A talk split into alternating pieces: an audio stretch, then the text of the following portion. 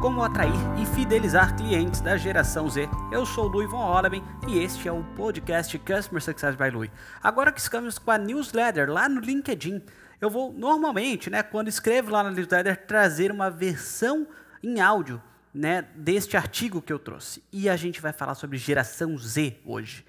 Eu começo esse artigo e vou falar, né, para vocês, uma certa vez que eu fui tentar, tentar, né, mostrar um filme do ET. Quem lembra desse filme, né? Um livro lá do começo dos anos 80 de Steven Spielberg, onde um ET chegava na Terra, né, foi, sei lá, abandonado pela sua mãe e um menino chamado Elliot descobre esse ET. Uma certa vez, eu, como fã desse livro, quis mostrar para minha prima, que na época tinha mais ou menos uns 14 anos, né? ela nascida em 98, e o filme foi se desenrolando. Só que o filme foi indo, foi indo, apresentava as crianças, e eles comiam pizza, um irmão brigava com o outro, e a mãe não sei o quê. Cara, demorava mais de meia hora só para chegar na, no momento de ação, no momento um pouco mais chamativo, digamos assim, para um filme. Hoje em dia, esses filmes parecidos, com certeza já teriam uma cena de ação, uma cena mais rápida, mais ligeira, para fisgar o espectador desde o começo, como a gente vê em muitos seriados e muitos filmes ao longo do caminho. E o ET, ele demorava demais, era lento demais, especialmente para essa geração que a gente está falando, a geração Z. E a minha prima desistiu de ver o filme, achou muito chato e ficou no celular fazendo qualquer outra coisa. Desde então eu me pergunto bastante, gente, o que desde agora nossos negócios e empresas podem fazer para bem entregar sucesso e uma experiência encaixada com a expectativa dessa gurizada, dessa juventude que vem por aí? Como não ficar para trás quando concorrentes moderninhos falarem a língua desses clientes? E por último, como atrair e fidelizar clientes da geração Z de forma genuína? São perguntas que eu faço para a gente explorar juntos nesse episódio.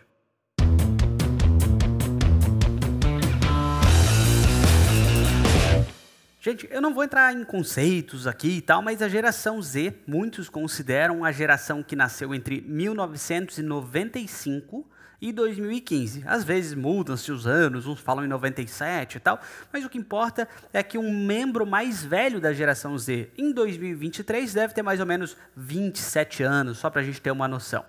Eu sou de 91, eu sou da geração anterior, que se chamava Millennium, mas eu tenho alguns aspectos de geração Z também. Não sei se porque trabalho com tecnologia ou porque eu sou mais impaciente, né, que é uma característica muito interessante deles, enfim.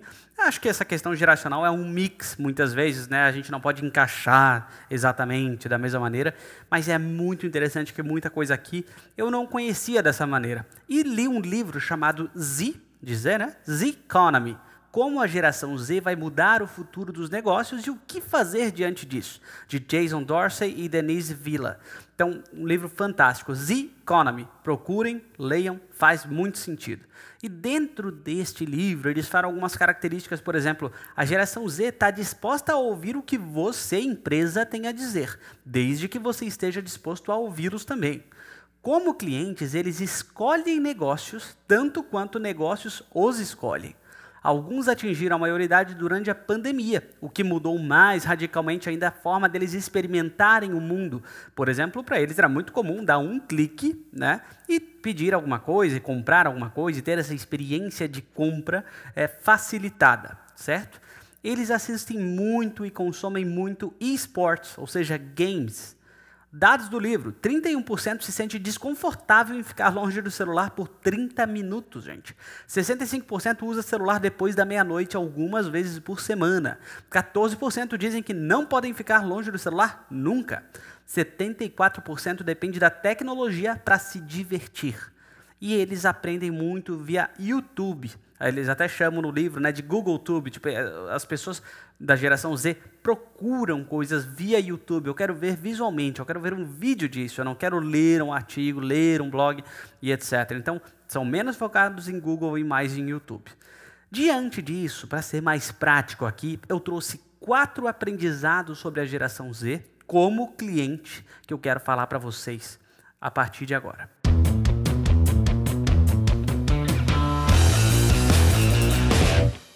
Primeiro aprendizado: o propósito da empresa deve ser repriorizado e bem comunicado. A geração Z, gente, ela acredita que as marcas, as empresas devem sair em defesa de algo, ter um gol, ter um objetivo além do lucro e mostrar o impacto positivo que causam no mundo. Uma associação formada por 200 CEOs mais poderosos dos Estados Unidos, chamada Business Roundtable, assumiu um compromisso definindo o propósito de uma corporação além de gerar valor para o acionista só. Então, entregar valor aos clientes, olha só os clientes surgindo aqui. Investir nos funcionários, lidar de forma justa e ética com fornecedores e oferecer apoio às comunidades em que trabalham. Né? Minha empresa tem uma sede em tal bairro, tal lugar. O que, que eu faço por esse bairro? Né? Então, gente, isso vale também para para o quesito compartilhamento de dados. Se um membro da geração Z vai compartilhar seus dados, vai passar seu cartão de crédito, né, vai deixar o seu e-mail, ele quer saber como é que é, uma empresa faz bom uso disso ou não faz bom uso disso. Então, ele fica atrás realmente, quer saber mais a fundo, não vai deixar os seus dados, não vai deixar as suas informações com qualquer empresa que não confiam. Por exemplo, sobre carros, a geração Z pensa em dirigir, mas as expectativas incluem o desejo que as montadoras de carros elétricos levem em consideração o que for melhor para o meio ambiente. E quando uma empresa dessa assume esta agenda, assume esta forma de se comunicar, eles falam: opa, essa daqui é legal, eu gostei dessa. Já essas outras aqui não tem compromisso nenhum com o meio ambiente, não é tão interessante para a gente, entendeu? Por exemplo, uma marca, uma marca de moda íntima chamada Aer, Aerie entendeu isso e não retoca nenhuma foto dos modelos. Não tem aquele Photoshop para deixar a moça que era mais gordinha mais magra, a moça sem estrias. Não. Eles mostram todas as mulheres, certo? Com corpos com formas, cores e tamanhos da maneira que for. E uma proximidade muito grande com essa gurizada que gosta de autenticidade, em vez de maquiar de muito Photoshop. Eles gostam de coisas autênticas e respeitam muito essa marca por trazer essa verdade. Né? A Nike, gente, não fica para trás. Uma propaganda que teve com o ativista e ex-quarterback do 49ers, o Colin Kaepernick, provocou alvoroço na mídia e queda do preço nas ações da Nike. Para quê? A Nike é maluca? Agora não. A geração Z deu um retorno super positivo a esse anúncio. Então a Nike, nesse caso, não estava jogando o jogo com os velhos consumidores, conservadores. Não estava jogando o jogo com eles, estava jogando o jogo com os novatos, com a geração Z, com a juventude. E isso nos leva a trazer o ponto 2, que é autenticidade.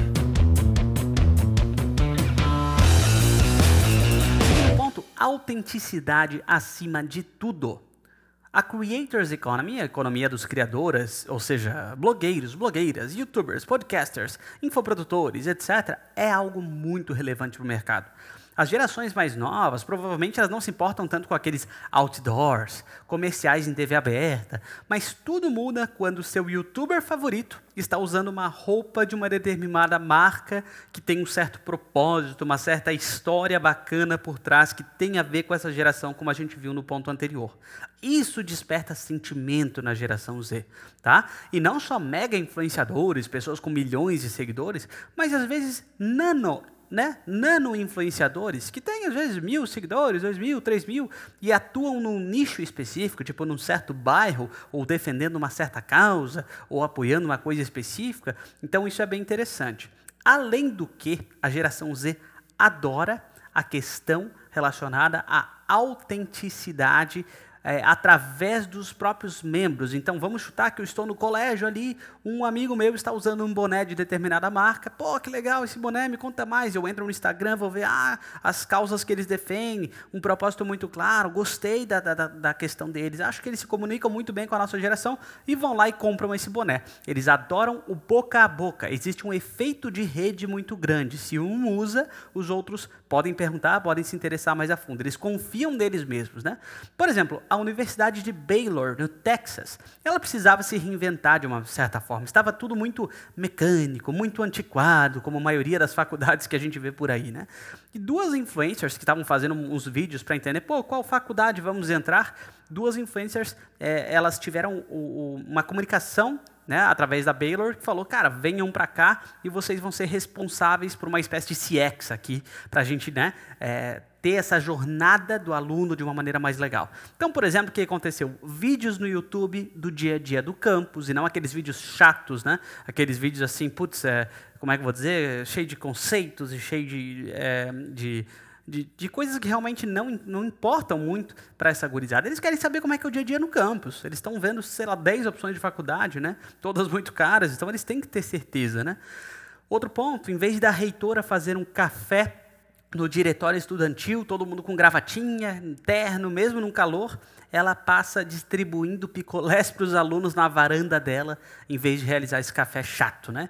Outro ponto, e-mails da reitora, que eram semanais muito longos, eles falaram, cara, essa geração não vai ler isso tudo, bota em cinco tópicos mesmo, mais simples, mais práticos, linka com outra coisa e tal. Gente, isso é empresa se adaptando a novas gerações dos seus clientes, mesmo que isso mude estatutos, dogmas, tradições. Personalização é sinônimo de relevância na vida né, e nos negócios. Então, segundo ponto, autenticidade acima de tudo. Vamos para o terceiro.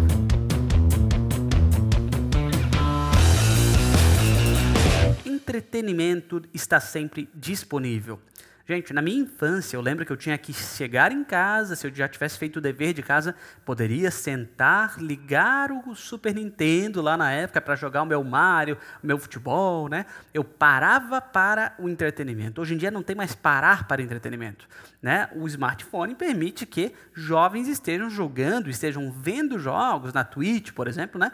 24 horas, não tem mais horário para entretenimento nesse ponto, certo? Um relato muito bom de um livro é que um menino que joga Fortnite, que é um jogo muito famoso entre essa gurizada da geração Z, joga diariamente com os amigos. E se nenhum amigo está online, ele sai, porque ele fala que a graça é conversar enquanto jogam. Por exemplo, sobre a vida, sobre a escola, sobre todo tipo de coisa. Então ele é como se fosse uma comunidade. Vocês lembram antigamente, especial, claro, até hoje existe, mas antigamente, principalmente na época dos pais, avós, os clubes.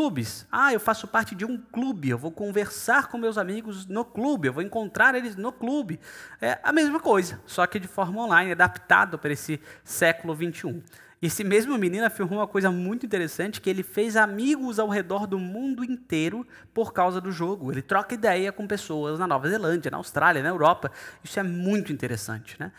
E, gente, eles passam 3,2 horas por dia jogando, em média. É muito tempo realmente, mas como eu falei, fazem parte de uma comunidade, uma comum unidade. É muito interessante essa questão. Então, gente, é, em ramo imobiliário, por exemplo, eles dão uma ideia de gamification. Como é que eu posso tornar coisas que são chatas entretenimento? Como é que eu posso gamificar, como a gente já fala, existem muitos livros bons sobre gamificação, talvez eu possa trazer em um futuro episódio, mas eles trazem um exemplo de um Ramo imobiliário. Vou mostrar um imóvel para as pessoas. O que, que, eu posso fazer, né? Sendo que as pessoas que estão comprando são mais novas, mais jovens, sei lá, uma área universitária, por exemplo. Posso trazer várias guloseimas, guloseimas dentro de uma mesa para elas fazerem uns TikToks, para elas realizarem uh, stories dentro do Instagram, realmente registrarem esse momento. Outra ideia, um caça ao tesouro dentro do, do apartamento, onde vão dar informações dentro desse caça-tesouro sobre os diferentes pontos. Aqui pega só o tal horário, né? Aqui vocês conseguem ter acesso à piscina. Um caça ao tesouro divertido, alguma coisa diferente, uma experiência de gamificação, de sensação de progresso, de avançar, assim como são os games. Então a gente consegue gamificar coisas chatas do dia a dia para atingir essa gurizada. Com certeza seria diferente, né? De tantas e tantas padrões mais amarrados, mais chatos ao longo do caminho. Vamos para o quarto ponto.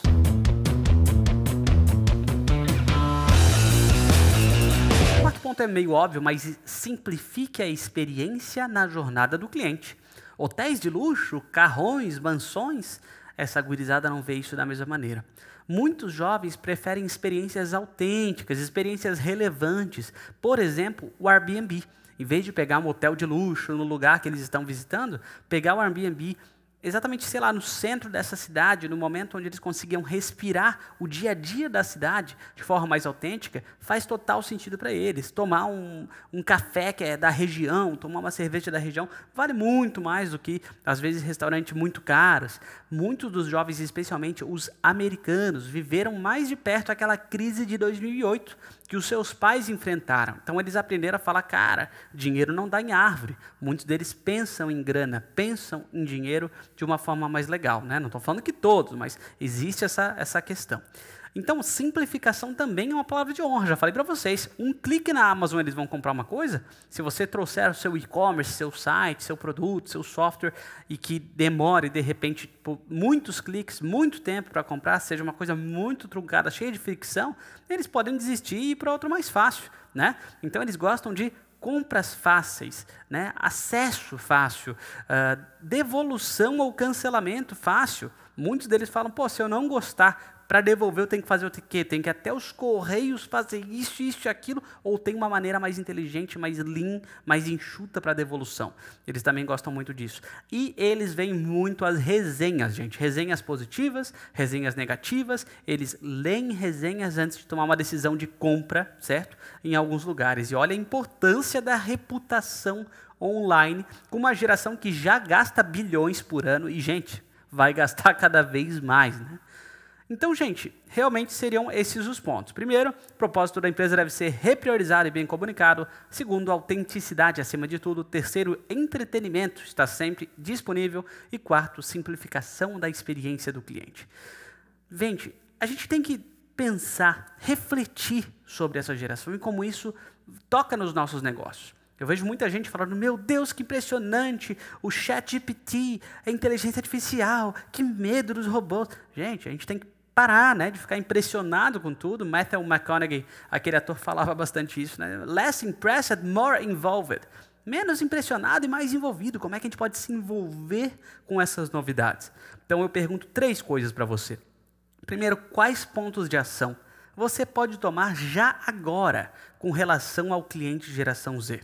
Segundo, o que precisa mudar como quick wins ou seja, algo rápido, putz, isso daqui dá para implementar rápido, isso daqui dá para a gente mudar. Ou estruturalmente, um projeto às vezes maior, um negócio de médio e longo prazo para o seu negócio. E por último, qual é a sua opinião sobre esse assunto? Eu ficarei feliz em ouvir outros pontos de vista também sobre a geração Z e como é que a gente lida com ela no dia a dia.